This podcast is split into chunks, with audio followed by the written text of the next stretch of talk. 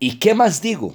Porque el tiempo me faltaría contando de Gedeón, de Barak, de Sansón, de Jeftet, de David, así como de Samuel y de los profetas, que por fe conquistaron reinos, hicieron justicia, alcanzaron promesas, taparon bocas de leones, apagaron fuegos impetuosos, evitaron filo de espada, sacaron fuerzas de debilidad, se hicieron fuertes en batalla, pusieron en fuga ejércitos extranjeros, las mujeres recibieron sus muertos mediante resurrección, mas otros fueron atormentados, no aceptando el rescate, a fin de obtener mejor resurrección.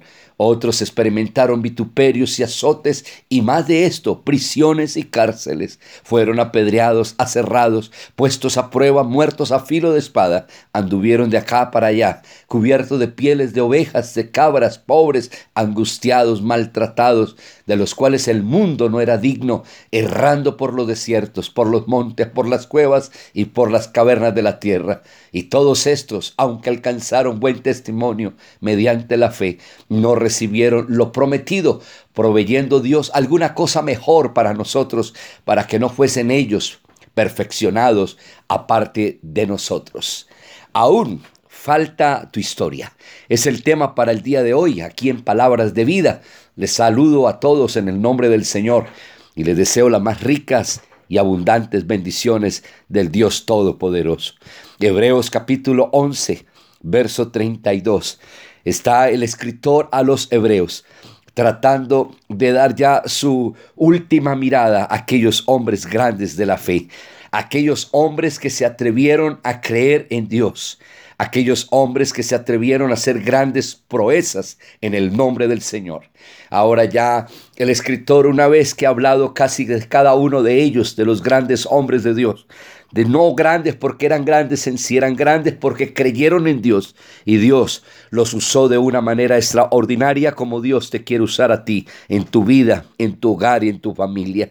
Cuando Dios hace todo esto y el escritor a los hebreos en el capítulo 11 empieza a formular toda una lista empezando desde Abel y luego miramos a Moisés y luego miramos eh, en los temas anteriores lo que Dios hizo con Josué, lo que Dios hizo con los espías, lo que Dios hizo con Jericó y lo que Dios hizo con Raab la ramera y todos estos milagros y todos los prodigios y todo lo que ellos dijeron. Ahora el escritor se queda corto de palabras y dice, ¿y ahora qué más digo?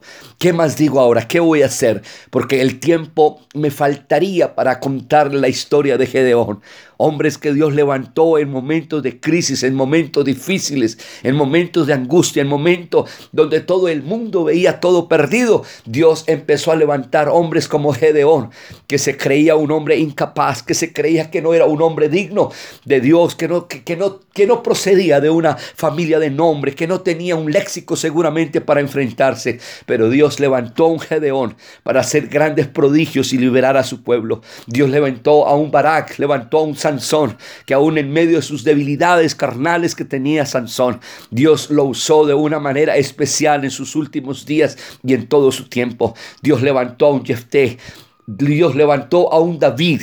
Cuando un Goliat quería atormentar a un pueblo, Dios levantó a un David, a un joven, para avergonzar a un gigante que quería vituperar y que quería burlarse de un pueblo. Dios levantó a un profeta llamado Samuel en tiempo donde la palabra de Dios escaseaba, donde ya no había mensaje, donde los profetas y donde los hombres de Dios habían bajado su guardia y habían bajado su privilegio, su honor de servir a Dios. Dios levantó a un Samuel para usarlo de una manera especial.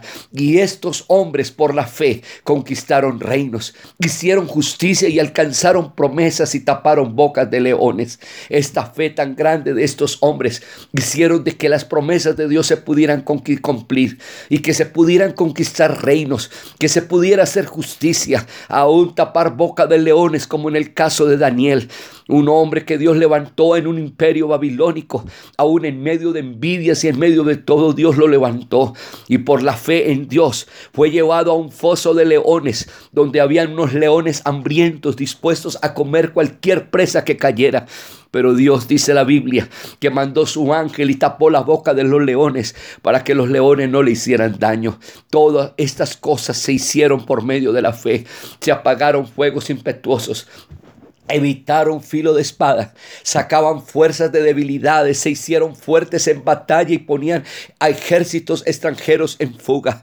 Esta gente hicieron cosas grandes y sobrenaturales, extraordinarias, porque creyeron a Dios. Fueron atormentados algunos de ellos y a pesar de su tormenta, de su sufrimiento, dice la Biblia que no aceptaron el rescate a fin de obtener una mejor resurrección. Ellos preferían morir por su causa ellos preferían morir por Dios que eh, recibir un rescate para ser liberados. Otros experimentaron vituperios, azotes y prisiones y cárceles. Algunos fueron apedreados, aserrados, puestos a prueba, muertos a filo de espada. Andaban de aquí para allá. Y dice la Biblia que angustiados y maltratados, el mundo no era digno de ellos, porque estos hombres que se atreven a creer en Dios, estas mujeres que se atreven a creer en Dios. Y toda persona que se atreva a creer en Dios, créame que el mundo no es digno de las personas que en este tiempo se levantan por medio de la fe para alcanzar promesas y conquistar reinos. Estos, aunque alcanzaron buen testimonio de la fe, no recibieron lo prometido, proveyendo Dios alguna cosa mejor para nosotros, para que no fuesen ellos perfeccionados aparte de nosotros. ¿Qué quiere decir? Que falta tu historia, que falta mi historia. Todavía no hemos terminado. Todavía hay grandes batallas que conquistar. Hay reinos que conquistar. Hay promesas que alcanzar. Yo quiero invitar a todos mis amados hermanos en este día a no bajar su guardia, a no bajar sus manos, a no quedarse callados. Falta tu historia para cumplirse todavía. Falta que tú hagas tu propia historia. Oh, faltaría tiempo, dijo el escritor a los hebreos, para contar toda había muchas cosas que no se pueden contar. La Biblia habla de Jesús. Dice que Jesús hizo tantas cosas que si se escribieran no habrían libros en el mundo para poder entonces escribir todas las grandes obras que Dios hizo y Jesús hizo en la tierra cuando vino a este mundo. Oh, todavía faltan cosas para escribir acerca de tu vida. No te puedes rendir, no te puedes echar para atrás a punto de llegar, porque Dios ha provisto cosas mejores todavía. En otras palabras, lo mejor todavía está por venir. Todavía hace falta que se siga escribiendo la historia de una mujer que tal vez está pasando momentos difíciles, pero puede alcanzar todas estas victorias por medio de la fe en Jesucristo podemos alcanzar grandes cosas, podemos alcanzar grandes promesas de parte de Dios. Todavía hay bocas de leones que hay que tapar, todavía hay fuegos impetuosos que tenemos que apagar, todavía hay que sacar fuerzas de las debilidades para poder continuar hacia adelante y no rendirnos. Quiero en esta mañana motivar a todos porque hemos tenido unos mensajes acerca de la fe. Y cuando el escritor llega a sus últimos versículos del capítulo 11, dice, me faltaría palabras, me faltaría tiempo para hablarles de hombres y mujeres que hicieron grandes milagros y grandes proezas simplemente porque pusieron su confianza en Dios. Tú no te puedes detener. Amigo, tú puedes hacer tu historia también, aceptando a Jesucristo como tu único Salvador y creyéndole en Él. Habrán milagros que Puede hacer en tus hijos y en tu familia.